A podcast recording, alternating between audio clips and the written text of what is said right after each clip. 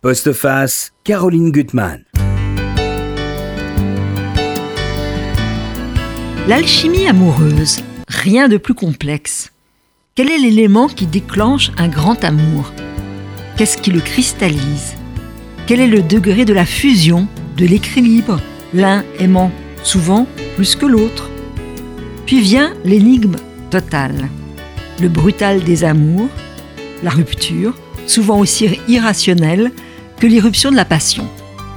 C'est avec toute sa subtilité, sa délicatesse, son art du détail et des gestes anodins et révélateurs que mon invité explore l'inexplicable. Je pense que vous avez deviné de qui il s'agit. David Fuenquinos, bonjour. Bonjour. Je suis très heureuse de vous recevoir pour ce nouveau roman, Deux sœurs, chez Gallimard. Et c'est vrai que c'est un livre qui m'a beaucoup surpris. Euh, c'est vous, c'est votre art, c'est votre c'est votre écriture, mais c'est un livre beaucoup plus inquiétant, beaucoup plus sombre.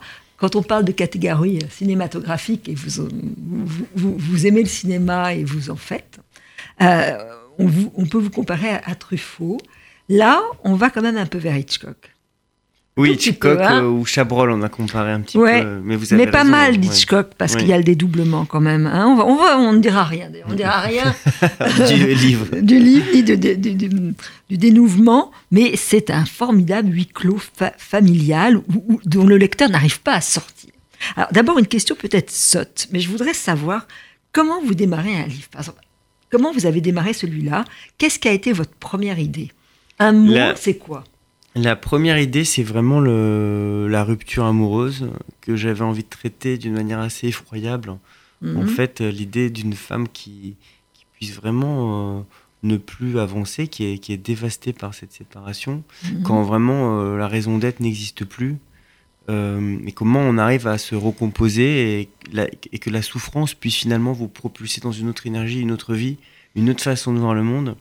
C'est vraiment le point de départ, c'était ça, c'est de traiter la, la, la, rupture amoureuse d'une manière extrêmement, euh, oui, euh, excessive ou euh, en tout cas extrême. Et vous saviez jusqu'où vous alliez aller Alors assez rapidement, j'ai commencé. C'est un livre qui est, vous, l'avez dit, c'est un, mhm. c'est un livre qui repose sur une intrigue un peu à suspense. En tout cas, c'est un, un, thriller d'une certaine manière. On ne s'en rend pas compte, c'est ça qui est fort. C'est qu'on ne se rend pas compte du tout que c'est un thriller. Non, on pense au début qu'on est dans la non, dans, dans, on est dans le plausible. psychique, ouais. Oui. sentimentale, et puis il y a quelque chose qui, qui, qui dérape. Il y a des choses qui dérangent, un disons. Livre, hein. Un livre comme ça, on peut pas l'écrire si on ne sait pas euh, mhm. finalement la destination finale, puisque c'est une montée en puissance du déséquilibre de, de cette femme-là. et c'est vrai que euh, le point de départ, c'est à la fois l'envie de parler de d'une rupture, et mhm. puis aussi euh, la jalousie entre, entre deux sœurs. L'idée que quand on va euh, très mal et qu'on mhm. souffre et que finalement euh, cette Mathilde se retrouve à vivre chez sa sœur qui, elle, vit exactement la vie qu'elle aurait dû vivre, c'est-à-dire mhm. elle est heureuse en couple, elle vient d'avoir un enfant. Mhm. L'idée qu'elle est mal est déjà extrêmement violent, mais en plus avoir devant nous le film de ce qu'on n'a pas ou de ce qu'on aurait pu avoir, euh, ça m'excitait comme, comme, comme, comme sujet. Alors j'ai l'impression que vous avez aussi pas mal choisi vos prénoms. Alors Mathilde, là on n'est pas dans Flaubert, on est dans Stendhal, mais c'est quand même hmm. l'héroïne ah, de la fougue amoureuse, hein, de la passion. Je ne sais pas du tout si c'est non non c'est en tout cas c'est euh, euh, et Frédéric voilà qui va être un autre homme dans son parcours ah, non, bien vu, bien vu, parce que c'est vrai que Frédéric, c'est en écho avec l'éducation sentimentale, et elle-même, elle, elle, passe son temps enseignante, à, elle, est enseignante. obsédée par l'éducation sentimentale et, par le, et par le roman. Ouais, j'aime bien parler des profs et tout. C'est vrai, j'ai plusieurs héroïnes profs, mais ce qui m'intéresse aussi, c'était de, de me dire que la compréhension psychologique des personnages romanesques ne nous aide pas forcément à comprendre notre propre vie, puisque mm. elle, elle passe son temps à décortiquer l'éducation sentimentale, mm. tout en perdant pied elle-même sur la compréhension de ce qu'elle vit elle mm. s'effrite, euh, voilà, elle, et finalement la littérature euh, ne lui apporte rien. Ne lui apporte rien. Alors, on va déjà dire qui elle est, Mathilde. Apparemment, elle est parfaite. Hein. C'est une femme amoureuse, mm. follement amoureuse. Mm, euh, elle, est, elle est bienveillante, elle est bonne. c'est un très bon professeur. Enfin, elle a tout pour elle. Ouais, c'est exactement ça. je ne sais pas si elle est parfaite, mais en tout cas, elle est décrite comme la bonté incarnée. Et pour moi, c'était très important de voir dans une première partie du livre sa bienveillance, mhm. euh, son altruisme, son humanité. J'avais envie que de parler d'un personnage dont finalement la vie ou le destin s'acharne un peu contre elle, quoi. Ouais. Puisque souvent dans les, il y a une forme de fatalité déjà à être quitté, Ouais. et puis il y a une succession de faits qui, qui, qui font qu'une vie peut, qui, qui, qui, en, qui en apparence avait toutes les, la force d'une réussite, euh, va basculer dans une vie d'échec, C'est des toutes petites choses. C'est vrai que déjà, Mm. elle est, elle dans le bonheur parce que l'homme qu'elle aime, euh, Étienne, lui a fait une promesse de mariage euh, lors de leur dernier voyage en Mm. Croatie. Donc Ouais. elle, elle se dit ça y est, il y aura des enfants, la famille, j'ai Mm. l'homme que j'aime. Enfin, tout va bien. C'est vrai qu'elle est bienveillante. Il y a un, un personnage qui est important, c'est il s'appelle, dit Matteo. euh, à l'école, qui est un enfant qui a de grosses difficultés Ouais. scolaires, et elle s'est à mort investie pour ce petit garçon, pour. Essayer Ouais. de le, le tirer de l'é- l'échec scolaire. Elle n'avait pas besoin de faire ça. Donc, c'est une fille, c'est vrai, qui donne beaucoup, Mm. qui donne beaucoup, qui n'a pas beaucoup d'amis, quand même. Elle est- il et puis, on va se rendre compte, c'est là où vous êtes très fort, qu'il y a des petites ruptures, il y a des, il y a des filures qui vont apparaître progressivement. Mais Mm. le proviseur l'aime beaucoup et serait d'ailleurs prêt aussi à, à aller vers une aventure amoureuse avec Mm. elle. Donc, elle, elle a finalement beaucoup de choix pour elle. Euh, Oui, beaucoup oui, c'est vraiment, euh, c'est quelqu'un de, oui, elle est extrêmement euh, euh, précautionneuse avec ses élèves, elle Mhm. s'investit énormément, euh, et, euh, et ça, c'était, c'était pour moi euh, important. Et puis vous avez évoqué le fait que, effectivement, euh, dans un premier temps, Mhm. elle, euh, son conjoint parle d'un, parle d'un mariage, parle éventuellement d'enfants, Mhm. et finalement, il y a quelque chose d'extrêmement violent dans cette, dans cette rupture, puisque elle va avoir en permanence le goût dans la bouche de, de cette vie qu'elle qu'elle qu'elle a failli vivre. Et c'est comme une. euh, J'ai appelé ça une postérité assassinée, mais il y a quelque Mhm. chose de, de finalement de, de totalement interrompu Ouais. dans, dans son destin. Et elle devient assez euh, obsédée par l'idée de cette dernière, enfin, cette dernière conversation avec lui Mhm. au fond, euh, c'est ce, qui, c'est ce qui est extrêmement banal et violent dans, dans le changement de cœur d'un homme ou d'une femme. C'est-à-dire que d'un coup, il y a une forme de fatalité, elle est face à un fait, cet homme Et- ne l'aime plus. Et, et c'est vrai que ça- cette, cette rupture, elle est très violente parce que ça, Mm. ça se fait tout doucement. C'est-à-dire qu'elle sent Mm. sur son visage quelque chose d'un peu inquiétant, de- d'étrange. Et on peut pas lutter contre ça. Et on peut pas lutter contre ça. Et, Mm. quand il va lui, bon, lui dire qu'il part, elle est complètement ané- anéantie. Je, je- je- je vous lis. Elle s'effondra alors sur le canapé comme tordue par la douleur. Étienne fut tétanisé par cette vision. Le visage en souffrance de Mathilde paraissait presque inhumain. Il finit par s'approcher. Elle le repoussa à nouveau. Mais elle n'avait plus de force. Son corps ne semblait plus vraiment exister. Au bout d'une minute, ou peut-être plus, il était difficile de mesurer le temps, elle lui demanda de partir, de partir tout de suite. Oui, pars, pars tout de suite. Elle répétait sans cesse cette injonction dans une litanie morbide. Il ne voulait pas la laisser, mais la violence dans son regard était impitoyable. Il l'observa une dernière fois, droit dans les yeux, puis se décida à quitter l'appartement. Et là, tout va se lézarder. Ah, Il y, a, il y a toujours des signes. Il y a ce petit garçon qu'elle adore, Mathéo. Il veut la remercier de, tous les, de tout ce qu'elle lui a apporté et il lui fait un cadeau. Et il lui fait un cadeau, Oui, c'est un cadre. un cadre. Euh, c'est, effectivement, euh, quand ses parents se sont séparés, il a eu quelques difficultés scolaires et elle, elle était, euh, elle était beaucoup en soutien avec lui, elle l'aidait le soir et pour, pour, pour la remercier, effectivement, il lui offre un cadre. Et, et pour elle, alors qu'elle vient d'être quittée, il y a quelque chose d'extrêmement effroyable et symbolique dans l'idée de recevoir un cadre vide finalement. Il n'y a plus de photos. Mhm. Et, et je trouvais que parfois, pour décrire des histoires, pour essayer de comprendre, et c'est Ouais. toute la force, je trouve, de, en tout cas, du désir d'écrire ou de, ou parfois aussi faire du cinéma, mais c'est de, c'est de, de trouver les images qui veulent exprimer euh, Ouais. toute la symbolique des choses. alors, ce qui est très fort, je trouve, dans votre livre, il y a une idée qui sous-tend tout le roman, c'est de dire que finalement, la douleur la rend plus lucide. Alors, à la fois, il y a une part de folie en elle, Mhm. mais en même temps, elle voit tout son avenir d'une certaine façon, et elle va lutter contre cet avenir qu'elle veut, dont elle ne veut pas. Alors, à la fois, elle est perdue Oui. dans des, dans des images paranoïaques, enfin, et en même temps, elle a une vision aiguë de ce qui se passe. C'est terrible, et ça, on est avec elle, avec oui, ses elle a yeux. quelque hein. chose de. Oui, c'est vrai, ça c'est très juste parce que euh, elle a une forme de lucidité dans, le- dans la force de combat et de Mhm. réaction. Ouais. Et c'est vrai qu'elle va développer une sorte de haine ou de violence, euh, parfois latente, Mhm. mais c'est une force de survie. Ouais. Et donc, euh, elle, va être, elle va être moins. euh, comment dire Elle va moins se laisser porter par la vie et les jours. Ouais. Elle est obligée de réagir. Elle est obligée Et de pour elle, réagir. c'est. Au fond, ce qui est très dur, c'est qu'elle a un combat à mener contre une armée de fantômes. Ouais. Puisque quand on est quitté, euh, c'est un état de fait. C'est pas comme euh, une maladie euh, pour, pour, laquelle on peut essayer de se battre parfois, mhm. ou des circonstances, ou des difficultés dans une vie. Il y a quelque chose d'inéluctable. Et donc elle se retrouve face à cette situation. Elle n'a pas de elle n'a pas de combattant face à elle. Et elle, va, elle, va... elle, a au début quand même l'idée que ça pourrait se recoller. Elle n'accepte pas tout de suite l'idée qu'il qu'il est complètement parti. Tout le monde vit dans cette illusion-là, euh, euh, j'imagine. Et puis à un moment, il y aura un, point de rupture total. Mais il y a aussi quelque chose de très important qui va revenir à plusieurs reprises dans votre mm. livre. Il y a un cri qu'elle porte en elle, qui est une sorte mm. de cri originel. C'est mm. quand elle était euh, jeune et que elle va entendre sa sœur, qui est une sorte de sœur jumelle parce qu'elles ont très peu de différence d'âge dort et c'est elle qui va entendre le cri de sa mère qui hurle parce qu'elle a appris que son mari venait de mourir d'un accident de voiture. Et c'est elle qui va porter la douleur tout de suite de, sa mère. Donc il y a une sorte de presque une part d'injustice parce que c'est elle qui la première mmh. entend et mmh. qui la première a porté la souffrance. c'est vrai que si le livre s'appelle Deux sœurs, elle est désignée. Elle est pour désignée la pour la souffrance. Pour moi, c'était exactement le symbole de, du, du, livre et de cette scène-là. Euh, vous avez raison si le livre s'appelle Deux sœurs, c'est qu'on va se retrouver finalement mhm. avec deux sœurs qui ont le même destin, la même origine au départ, mhm. et donc qui vont avoir finalement une évolution diamétralement opposée. Mhm. L'une étant peut-être prédestinée pour le bonheur et l'autre pour le malheur. Et donc, euh, il y a quelque chose de presque mythologique finalement dans, dans cette euh, euh, discordance. Et je prends le point de départ effectivement d'une scène assez traumatisante, totalement traumatisante même, à l'âge de, 14 ans quand, leur père meurt. Et effectivement, c'est elle qui est aux premières lignes de la douleur de sa mère, c'est elle qui découvre.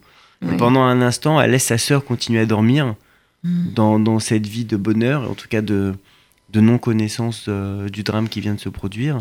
Et, elle sent que finalement, euh, en étant la première, en étant l'éclaireuse du drame, elle va mm-hmm. porter en elle cette part de souffrance. Alors, les choses vont s'empirer, parce que de toute façon, elle ne veut pas dire sa souffrance. Qu'à l'école, elle ne le dit pas au proviseur, elle ne dit pas ce qui s'est passé, elle ment, elle cache.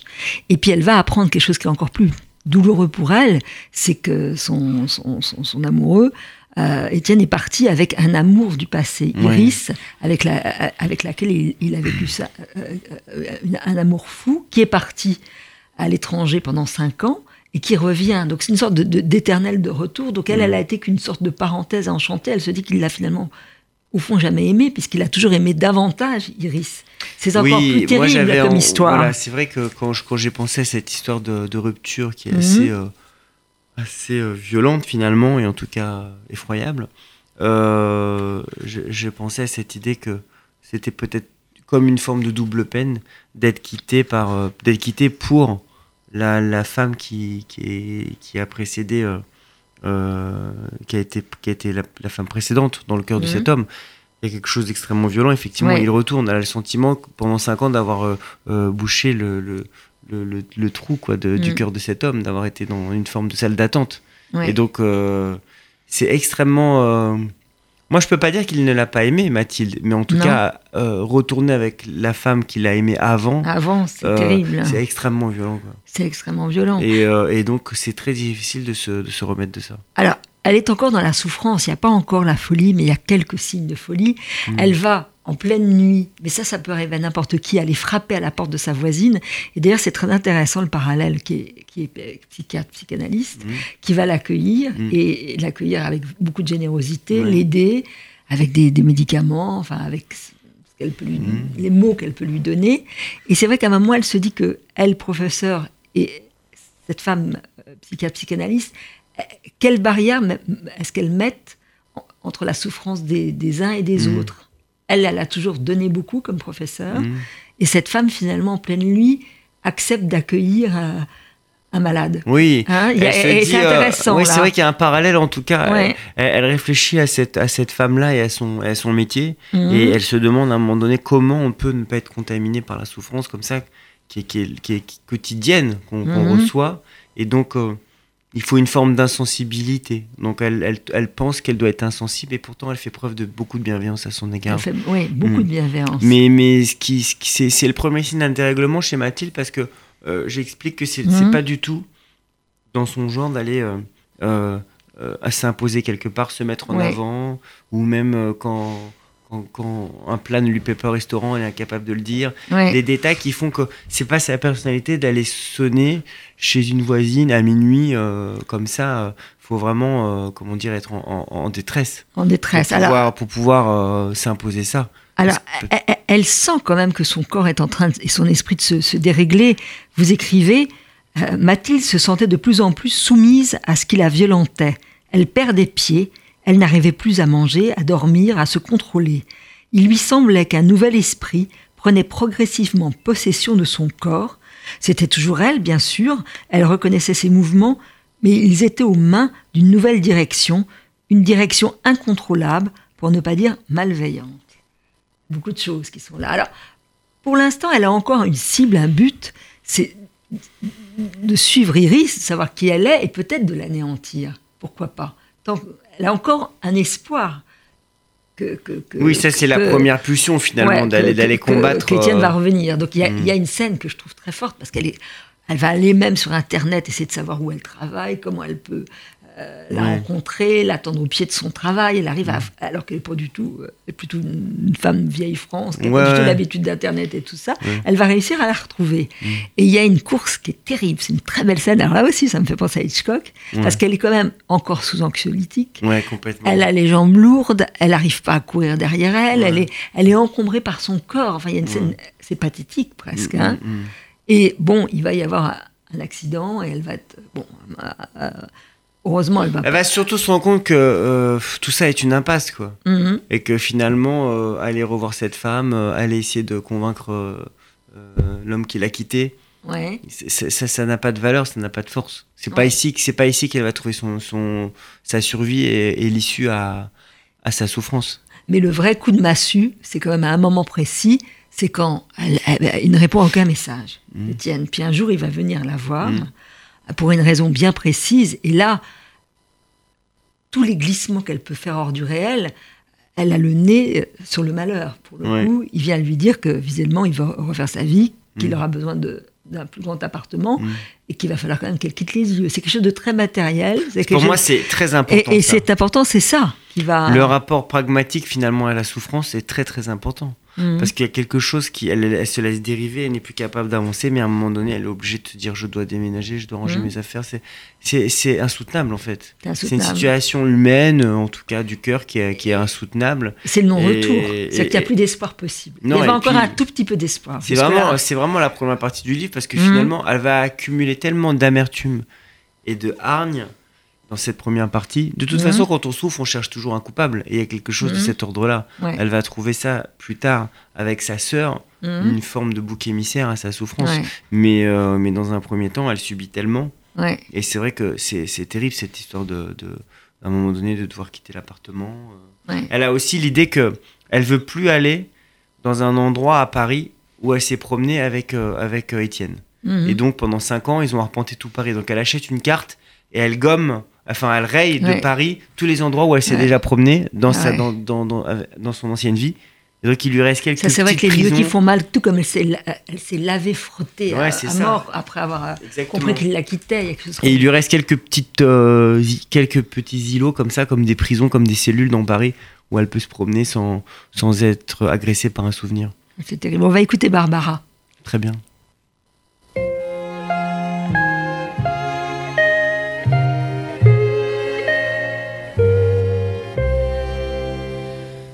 Combien de jours, voilà combien de nuits, voilà combien de temps que tu es reparti. Tu m'as dit cette fois, c'est le dernier voyage pour nos cœurs déchirés, c'est le dernier naufrage. Au printemps, tu verras, je serai de retour.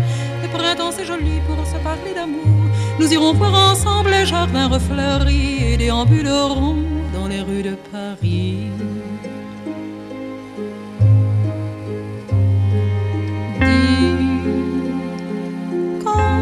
Reviendras-tu Dis, au moins le sais-tu que tout le temps qui passe ne se rattrape guère, que tout le temps perdu plus. Le printemps s'est enfui depuis longtemps déjà, craque les feuilles mortes, brûle les feux de bois. Avoir Paris si beau dans cette fin d'automne, soudain je m'alanguis, je rêve, je frissonne, je tangue, je chavire comme la rengaine. Je vais, je viens, je vire, je tourne, je me traîne. Ton image me hante, je te parle tout bas. Et j'ai le mal d'amour, et j'ai le mal de toi.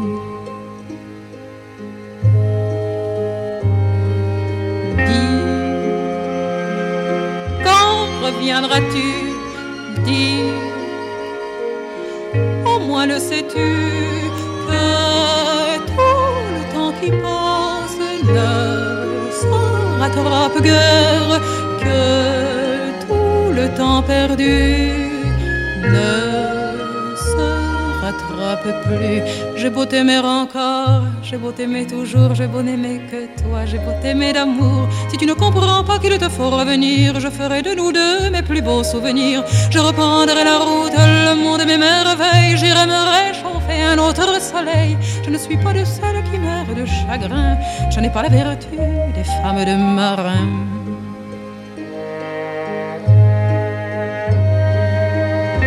Dis, mais quand reviendras-tu? Au moins le sais-tu que tout le temps qui passe ne rattrape guère, que tout le temps perdu ne se rattrape plus. Elle est belle cette chanson de Barbara. Alors, Mathilde Magnifique. Ne pense pas, n'incarne pas vraiment cette chanson parce que là, chez Barbara, il y, a- il y a une acceptation de la rupture. Mathilde, jamais. Oui, puis il y, a une, il y a une mélancolie, il y a une douceur. ouais, et il y a une douceur. euh, Et là, nous, on n'a pas de douceur. J'ai le Mathilde. sentiment que, que c'est la, la- souffrance, euh, oui, la souffrance peut propulser vers la violence, c'est Mhm. certain. Et puis elle a le sentiment que euh, en, en, en tuant son passé, puisque de Mhm. toute façon, enfin, quand elle est quittée, elle a l'impression que c'est l'assassinat de son passé, ou de, Mhm. de son présent, ou de ce qu'elle vivait, Oui, eh bien, elle tue également sa personnalité. elle, tu et donc qui elle était, et euh, il y, a une- il y a une forme de mutation qui va s'opérer. Ouais. Puisque ce que qu'elle était ouais. n'existe plus maintenant aussi. Elle, s'accrochait encore à, à- à l'enseignement parce que c'est le bonheur Mhm. de son existence, ses élèves. Et, et là, les choses vont, vont se dégrader de plus en plus parce que elle est au bord de la folie. Euh, je donne un exemple. Il y a un moment, elle va voir cette psy. Et tout d'un coup, elle va avoir une sorte de méfiance vis-à-vis de la psy en disant que peut-être elle lui donne des. qu'elle a une jouissance parce qu'elle est malade Mhm. et qu'elle lui donne des mauvais médicaments. Enfin, elle met tout en doute. Et le garçon qu'elle aime le plus en cours, ce- ce- cet adorable petit Mathéo, Ouais. elle va pas entendre ce qu'il lui a dit parce qu'elle n'entend plus le réel. Elle va croire qu'il lui parle d'Iris et elle, son corps est devenu incontrôlable. Elle va le gifler. Et là, oui, alors c'est vrai. expulsion de l'école. Ouais. hein. Non, mais ça c'est une double peine effectivement, parce Ouais. qu'à un moment donné d'ailleurs, elle se dit, est-ce qu'on peut remplacer une vie sentimentale par une, une vie professionnelle? Mhm. Est-ce que finalement, euh, je peux, avec tout l'amour de mes élèves, euh, avec ce que je suis en train de vivre, je peux colmater les fêlures d'une vie sentimentale? Mhm. Elle se rendra compte évidemment que non, mais c'est vrai que quand elle perd en plus, elle est mise à l'écart pour ce, pour ce geste euh, voilà, qui est lié à, à- à la distorsion de la réalité qu'elle a. Elle est mise à l'écart et ça, pour elle, c'est vraiment le, la dernière étape Elle a- elle- oui. de la fatalité parce que c'est ce qui la retenait encore, dans- Encore. Dans, la vie. Mais ce qui, ce qui, ce qui m'intéressait, c'était de voir comment physiquement Mhm. euh, la souffrance euh, pouvait nous faire euh, modifier nos sens de la réalité. Des Tout réalités. À un moment donné, elle dit plusieurs fois qu'elle a l'impression que les couloirs sont de plus en plus longs, par exemple. Oui, Où il y a des choses comme ça qui se, qui se, qui se, qui se changent. qui se télescope. Alors, Mhm. Elle va avoir sa, sa sœur qui, est- qui a un côté euh, touchant, qui veut la recevoir chez elle. Alors, Mhm. elle est mariée, Agathe. Elle a Et en même temps, c'est un peu l'obligation familiale. Mais oui, Ce bien qui est hein. intéressant, c'était que, enfin, dans, dans, dans, pourquoi ces deux sœurs aussi, c'est parce que la famille euh, euh, pro, pro- provoque, en tout cas implique, je, Mhm. voulais, je voulais dire, une sorte d'obligation affective. Oui, C'est-à-dire qu'à un moment donné, il y a que la famille qui peut s'occuper oui. de, de, de quelqu'un qui va mal comme ça. C'est pas forcément Alors, euh, alors les qu'entre les deux proches. sœurs, euh, on l'a dit, elles, sont, elles ont été très proches Mhm. par, par le, le peu de- d'âge qui les sépare. Elles sont presque deux sœurs jumelles, mais euh, elles ont des conversations jusque-là très artificielles. Il n'y a pas grand-chose, hormis euh, la tante qui adore sa petite Lily et qui s'en occupe. Mm. Mais il n'y a pas grand-chose qui les rapproche. Oui, c'est Euh, pour ça. voilà. Elles sont pas forcément proches, elles sont pas Non. forcément amies, mais en même temps, euh, sa sœur, voilà, il y a une obligation familiale d'entraide et de Mhm. s'aimer quoi qu'il arrive. C'est comme ça parce qu'on est, on est, on est, on est frères ou on est sœurs. Et donc, euh, elle va, alors que Mathilde se rend même plus compte de la réalité des choses. Elle doit quitter Mhm. l'appartement, elle sait même pas où elle va aller. Et c'est vrai que c'est sa sœur qui va s'occuper d'elle et qui va, qui va l'héberger. Et sa sœur, en étant extrêmement bienveillante, Oui, va finalement euh, devenir euh, assez agaçante. Parfois, on n'aime pas les gens qui nous aident parce que mhm. ils sont aux premières loges de notre souffrance. Ouais. Et puis elle a besoin d'un bouc émissaire, comme on l'a dit Ah, précédemment. Elle a besoin de trouver quelqu'un de responsable. Alors, moi, je Mhm. trouve que ce qui est formidable dans ce roman, c'est comment vous avez agencé justement l'appartement, ce petit appartement Mhm. où au départ euh, Mathilde va dormir dans une chambre euh, Ouais. seule et, et, et- et c'est très, c'est très agréable parce que le couple dort avec la petite Lily. Mhm. Enfin bon, donc tout le monde est mal à Oui, ils ont un l'aise. petit appartement, donc c'est un peu Euh, compliqué. voilà, ouais. Il y a une cloison très, très, très mince qui les sépare. Enfin bon, ch- chacun est mal à l'aise. Et vous allez redistribuer les rôles. C'est-à-dire que c'est donc Mathilde qui va dormir avec la petite Lily Ouais. et le couple est seul. Donc il y a déjà une emprise sur l'enfant, Mm. hein, sans le vouloir. D'ailleurs, Oui, tout ce qui va- veut, tout ce qui va se passer, c'est Mm. qu'on peut le, le lire de différentes façons. Est-ce que c'est quelque chose de voulu, Mm. euh, ce que va faire Mathilde, ou est-ce que c'est quelque chose de le hasard qui provoque les, les Mm. choses? Donc déjà, elle, elle- elle adore cette petite fille. Oui, c'est vrai qu'on peut pas, on peut pas pas raconter ce qui va se passer parce non, que on racontera rien. Mais mais vraiment- mais ouais. mais il y a- il y, a entre les deux sœurs des une suspicion des deux côtés. Déjà, c'est vrai qu'Agathe va être un petit peu jalouse de l'emprise de, de, de sa sœur sur sa petite fille. Euh, Mathilde aussi, et ça, Agathe d'ailleurs l'accepte très bien. Elle elle va être au départ, le premier jour où elle arrive, elle est seule dans l'appartement. Mm. Elle va fouiller comme une folle. Enfin, elle va regarder Mm. les sous-vêtements de sa sœur. Elle va, on voit- quand sa sœur Agathe revient à la maison, elle voit toutes les lettres Mm. qui sont posées sur le, le parquet.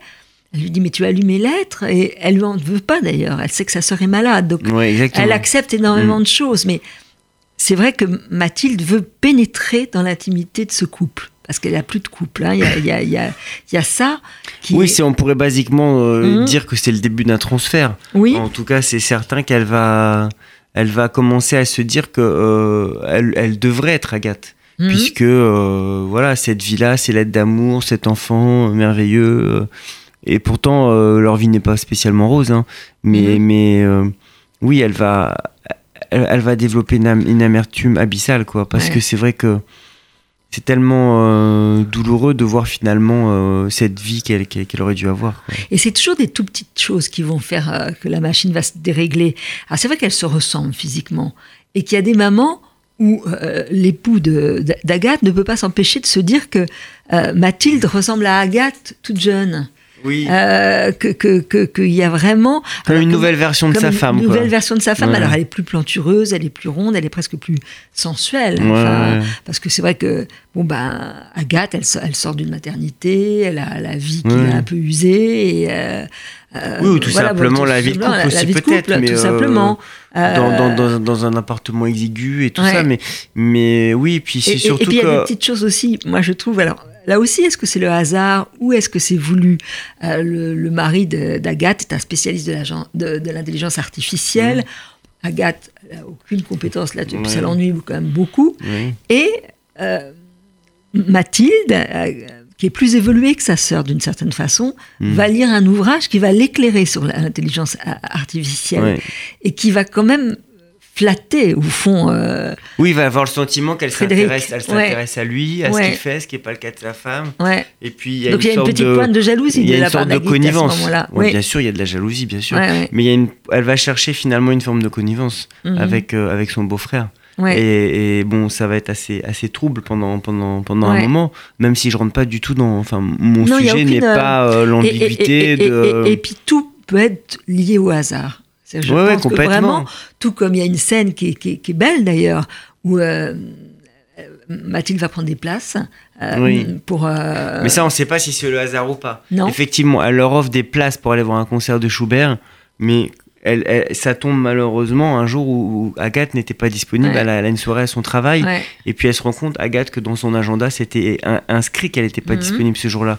Donc on ne sait pas si Mathilde a fait exprès de prendre les places. Est-ce qu'elle a regardé l'agenda ou pas euh, Il y a de toute hein. façon en permanence euh, l'ambiguïté du comportement, c'est-à-dire que le lecteur peut se dire tiens Mathilde est malveillante, mais Agathe mhm. ne peut pas se dire ça de sa sœur puisqu'on ne peut pas imaginer la malveillance de sa sœur. Mhm. Donc elle a tendance à lui pardonner et le lecteur a tendance peut-être à avoir un autre avis. Ah Ce qui m'intéresse, c'est que je trouve que c'est d'ailleurs pour un romancier la partie la plus euh, la plus excitante du livre, c'est-à-dire qu'il y, a une mhm. destination finale avec un dénouement qui, j'espère, est surprenant. Il y a l'ouverture avec la rupture amoureuse et les conséquences, mais la partie où les choses dérapent, où il y a une mhm. confusion euh, des mouvements, de savoir euh, effectivement s'il y a de la bienveillance ou de la malveillance, qui, qui est finalement euh, le personnage positif et qui est le personnage négatif. Je trouve que c'est le plus intéressant parce que psychologiquement, là, on peut se poser vraiment beaucoup de questions à ce moment-là du mhm. livre. Tout à fait. Et c'est vrai qu'il y a aussi ce qui se passe dans l'esprit d'Agathe, qui peut être totalement trompeur. Enfin, elle peut se tromper complètement. Parce qu'elle, maman, elle voit une lueur dans le regard de, son mari. Elle se dit qu'il a plus cette lueur avec elle. Euh, donc chacun, voilà, euh, chacune euh, imagine des choses. Oui, alors le lecteur aussi imagine des choses. Tout, mais... comme Mathilde, elle a des scènes de pure folie puisqu'elle fait des, des, elle donne des cours aux peluches dans l'appartement. Il y a un moment, elle parle toute seule mm. et elle a quand même toujours cette idée d'être un professeur et d'apporter des choses. Donc là, elle prend la parole dans le vide. Oui, elle imagine qu'elle donne un cours alors qu'elle imagine ses élèves. Mais pour elle, ça, c'est une grande souffrance d'être d'être mise à pied. Et elle trouve que c'est très injuste parce que on a le droit d'avoir un moment de faiblesse, on a le droit de déraper à un moment donné et que finalement. Euh, on ne lui pardonne pas, elle est mise à pied pendant quelques mois. Euh. Au, fond, euh, le moteur de Mathilde, c'est l'injustice. Parce que l'injustice d'avoir été euh, quittée, l'injustice d'avoir été licenciée, elle trouve que ce n'est pas dans l'ordre des choses et qu'elle ne mérite pas ça. Et donc finalement, elle va se rendre justice elle-même. elle va estimer qu'elle est tombée dans le camp des, vaincus mmh. et qu'elle est le camp des vainqueurs. Et elle va essayer de se rendre justice elle-même. Et donc, donc c'est aussi là où frise la moralité de l'histoire. Ouais. Mais c'est vrai que là encore, on va revenir au dédoublement, quand même, à la proximité de ces deux sœurs, euh, même si elles ne le savent pas vraiment. Euh, il y a un moment où, après la soirée, euh, le concert, où Mathilde a eu l'impression quand même de, à nouveau, elles sont rentrées le soir, donc c'était la nuit, elle a eu l'impression un petit peu de respirer, de mmh. se retrouver enfin vivante. Et donc, elle, va, elle, va, se coucher. Et donc, Frédéric l'observe. Euh, bon, et vous écrivez, pourtant, il n'y avait aucune ambiguïté de sa part. Il aimait Agathe. Il ne l'aimait peut-être pas avec cette intensité du début, mais il savait qu'il ne pourrait pas vivre sans elle. Il finit par se lever et souhaitait bonne nuit à Mathilde. Elle s'allongea à nouveau, avant même qu'il ne quitte la pièce. Dans sa chambre, il retrouva sa femme. Agathe aussi était allongée, mais d'une manière différente. Comment était-ce possible? Comment deux positions presque identiques pouvait-elle produire des impressions visuelles aussi différentes? C'est très beau. Là, vous êtes comme un cinéaste quand même. Oui, mais c'est surtout que finalement, symboliquement, euh, que cette position soit identique et, puisse provoquer des sensations visuelles différentes, je trouve ça toujours euh, euh, intéressant. Ça veut dire que le regard ou l'œil, finalement, est toujours soumis à l'appréciation ou à l'émotion des choses. Quoi. Hmm. Mais là, c'est vrai qu'on a l'impression d'être dans Vertigo. Je reviens avec mon Hitchcock. C'est vrai, hein, bravo, ah, parce que moi j'adore Vertigo, euh, vraiment, euh, c'est un film qui me fascine. Et évidemment, Vertigo. En tout deux, cas, quelque chose qui, moi, me rapprocherait de l'univers de Vertigo, c'est la distorsion de la réalité, mhm. puisqu'il utilise un procédé euh, incroyable comme ça, Hitchcock, où, il dédouble les images, une qui va en avant, une qui va en arrière. Mhm. Et, donc, euh, et donc, ça permet comme ça de, ressentir la notion du vertige. Et mhm. donc, euh, c'est c'est exactement euh, le rapport de Mathilde à la réalité des choses. Oui, oui, oui. C'est vrai que là, ce qu'on voit, comme sa faille profonde, Mathilde, c'est quand même cette histoire d'enfance. le cri de sa mère, mhm. Et le fait qu'elle ait jamais dit les choses, elle, elle, dit pas grand-chose, elle s'est emmurée dans le mmh. silence. Hein. Même euh, à, l'école, euh, elle a une, amie à qui elle ne dit pas la vérité, elle va même mmh. être terrible avec cette amie. Mmh. Sabrina, elle va avoir un discours de, déliant, totalement. Euh, ce proviseur qui lui tend la main, mm, elle pourrait être vraiment heureuse. Elle avait toutes les possibilités d'être heureuse, mais elle choisit le camp parce qu'elle est persuadée d'être dans le camp des, vaincus. Et ce qu'on disait aussi, qui à mon avis est vraiment important dans votre livre, c'est que cette idée de la lucidité, euh, que la douleur rend plus lucide, là aussi, c'est un passage important. Mathilde était désormais persuadée que son chemin ne conduirait qu'à des impasses. Elle, s'imagine à la rentrée prochaine qu'elle reprendrait le travail, euh, qu'il n'y avait plus, que l'amour était mort. Elle finirait par sortir avec un collègue, peut-être un professeur d'histoire géo. Elle le voyait déjà. Il était si facile à imaginer, grand, maigre. Il portait des chemisettes dès le mois de mars, offrant ainsi au regard ses longs bras poilus. Ils emménageraient ensemble au bout de quelques mois dans un plus grand appartement, et le soir, ils parleraient des problèmes au lycée et de certains élèves. L'été, ils iraient en Espagne ou bien visiter la famille de Mathieu dans la Drôme ou le Puy de Dôme. Ah oui, il s'appellerait Mathieu et on dirait que c'est drôle Mathieu et Mathilde car ça se ressemble un peu. Ça voulait dire qu'ils étaient faits l'un pour l'autre. C'est sûr, ils auraient un fils puis une fille quatre ans plus tard et ça continue et c'est le malheur pour elle, c'est l'ennui, c'est une vie qui est déjà cadrée et, elle, imagine sa vie tracée. Elle, écrit des romans sans arrêt dans sa mm, tête. Exactement. Hein euh, elle vit d'ailleurs, à un moment donné, elle dit d'ailleurs, je serais plus heureuse dans un roman, puisque euh, elle a le sentiment que là, elle comprend tous les codes euh, mhm. de, de, la littérature du 19e siècle et de Flaubert. Plus elle, plus elle étudie, plus elle comprend. Elle se dit que voilà, son monde, son monde, le monde romanesque, le monde rêvé, le monde parallèle finalement de la littérature serait peut-être plus propice à son bonheur. Et hum, c'est vrai que là, dans cette rêverie, plus tard dans le livre, en tout cas, dans cette anticipation un peu, un peu, un peu tristoune hein, d'une vie un peu tracée, euh, elle, elle, imagine tout. Effectivement, et elle sait que, je pense que à partir du moment où elle, elle, a cette anticipation-là, elle sait que cette, cette vie-là, elle va la refuser. Oui, oui, oui. C'est terrible. Mm. Elle est très intelligente. Oui, mais de toute façon, euh, je veux pas raconter du tout euh, ni le fin, mais, souvent le, le, le, pire peut être produit par l'intelligence. Hein. Ouais, elle est très intelligente et très malheureuse, et, et, le fait qu'elle a été emmurée dans le silence fait que. Alors, vous allez nous raconter, vous allez avoir un film qui va sortir tiré d'un de vos livres. Ah oui, euh, c'est autre chose. Ça, c'est dans le 6 mars, donc dans 10 jours. Euh, le mystère Henri Pic qui sort au cinéma avec Fabrice Lucchini et Camille Cotin. Ah, réalisé par euh, Rémi Besançon. C'est un livre que j'ai publié il y a 3 ans. Alors c'est vrai que Deux Sœurs est un, un thriller noir, psychologique. le mystère Henri Pic était vraiment une comédie littéraire sur, sur, un, sur l'amour des livres et des mots. C'est thriller, les deux sœurs. C'est ça qui est, ah votre force, c'est que de ne pas donner l'impression que c'est un thriller et que c'est les petites choses qui vont s'enrayer. Vous avez, moi, je crois que vous avez raison. Euh, c'est une façon un peu grossière de définir les choses comme ça quand on va dans la rapidité. Mais, c'est la force mais pour moi, c'est un roman psychologique. C'est un vrai roman psychologique qui va faire que ça va se dérailler. Et donc, le, et donc le film, euh, donc le mystère en épique, c'était l'histoire d'une bibliothèque des livres refusés que j'avais mis en, en Bretagne, là où tous les gens qui écrivent pouvaient déposer leurs manuscrits. Euh, les, dépressifs de l'édition. Euh, et, finalement, il y avait une jeune éditrice qui découvrait un manuscrit incroyable. Et il y a un journaliste littéraire qui menait l'enquête pour savoir si c'était pas une supercherie littéraire. Mhm. Donc ce journaliste est interprété maintenant par Fabrice Lucchini. Il est absolument charmant et drôle dans le, dans, le film. Et le duo avec Camille Cotin euh, fonctionne très bien. Ah, ça va être bien. Et ouais, non, je suis très très. Alors, j'ai pas écrit le scénario, j'ai pas fait le film. Et ça, c'est une chance pour un auteur d'avoir une belle adaptation comme ça, parce que le film est très réussi. Celui-là, les deux sœurs, il faudra que vous, vraiment vous l'adaptiez. Avec je beaucoup pense de subtilité, il faut un bon cinéaste, mais ça, franchement, vous pouvez faire quelque chose de formidable. En tout cas, le roman est formidable. Mm. Voilà, donc j'incite tous mes auditeurs à aller en librairie prendre ce livre, David Fuenquinos, Deux sœurs, chez Gallimard. Et puis, c'est vrai que j'aimerais vraiment voir ce que ça donnerait au cinéma. Oui, il, va, il, y a déjà des propositions, donc il y aura sûrement un film, mais on verra. On verra. Déjà, il y a le livre, il y a les mots, oui. c'est le plus important. Je suis d'accord avec vous. Merci, David. Merci, Caroline. À bientôt.